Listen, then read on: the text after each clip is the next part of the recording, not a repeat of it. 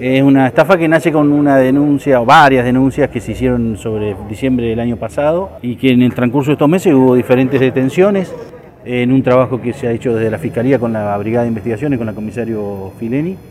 Y ya hace 10 días, 15 días que, había un pedido de captura de dos personas, Mandrini y Maidana, por diferente participación en esta estafa. Que bueno, en el día de hoy, después de haber hecho varias presentaciones en contra de los pedidos de detención y no prosperar en el Tribunal de Impugnaciones y otros organismos, se presentó el señor Mandrini, que quedó con una prisión preventiva hasta el 12 de diciembre, junto con los otros detenidos que ya hay hasta esa fecha, por 10 eh, hechos de estafa como coautor y por un perjuicio en principio para la provincia de 24 millones de pesos, para 10 damnificados de la provincia. Y una estafa general para el resto del país de 184 millones. ¿Aún hay una persona prófuga? Está prófugo el señor eh, Maidana, José Maidana, alias el Correntino, que es el dueño del campo La Criolla, un campo que está acá entre Pichihuinca y, y La Maruja. ¿se, ¿se, ha establecido el modus operandi para la realización de las estafas? Sí, eh, la, surge con una empresa conocida en el ámbito ganadero de la zona norte de la provincia, que es una empresa GAEC, que pertenecía a Mandrini, que se hizo una simulación de venta de la sociedad a un prestanombre que fue el señor Ponce, por una suma de 30 mil pesos semanales que le pagaban a este señor para, para ocupar ese cargo y para eh, firmar diferente documentación, bancaria, cheques y demás.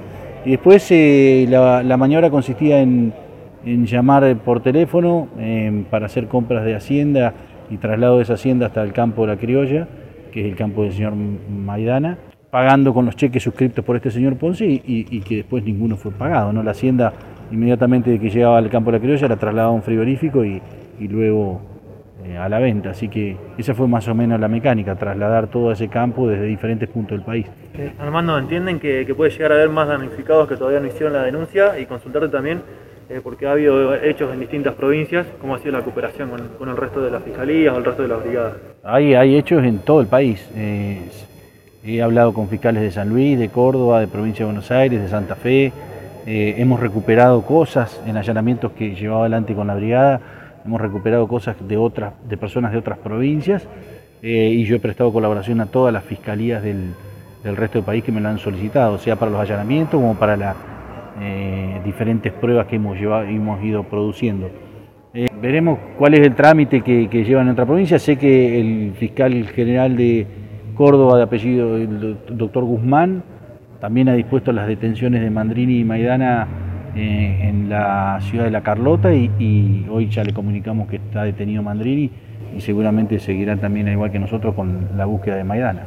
En el caso de Mandrini y de Maidana, ¿tiene una mayor responsabilidad sobre los otros tres integrantes de la banda?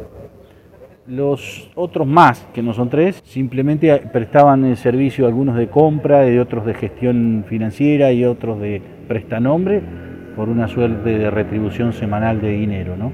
Eh, cada uno hacía una tarea y se les pagaba semanalmente por eso.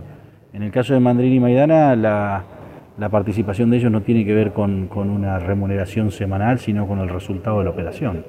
Eh, con lo cual eh, estamos hablando de las personas que llevaron adelante en términos de organización y de, si se quiere, ideológica de esta maniobra.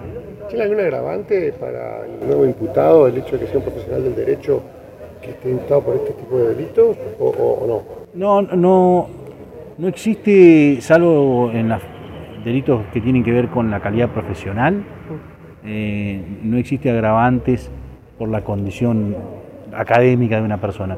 Sí, claro está que cuando después vos tenés que afrontar un proceso eh, y se tiene que valorar si la cantidad de pena, el castigo que vas a recibir, el ser profesional y sobre todo el derecho, agrava tu situación respecto de que no lo es, porque vos más que nadie sabés cuáles son las conductas que son ilícitas y, y aún así, teniendo mayor conocimiento que cualquiera, no valorás esa situación y, seguís adelante con un emprendimiento criminal, con lo cual a la hora de sancionar van a sancionar mucho más a un, abogado que a uno que no lo es.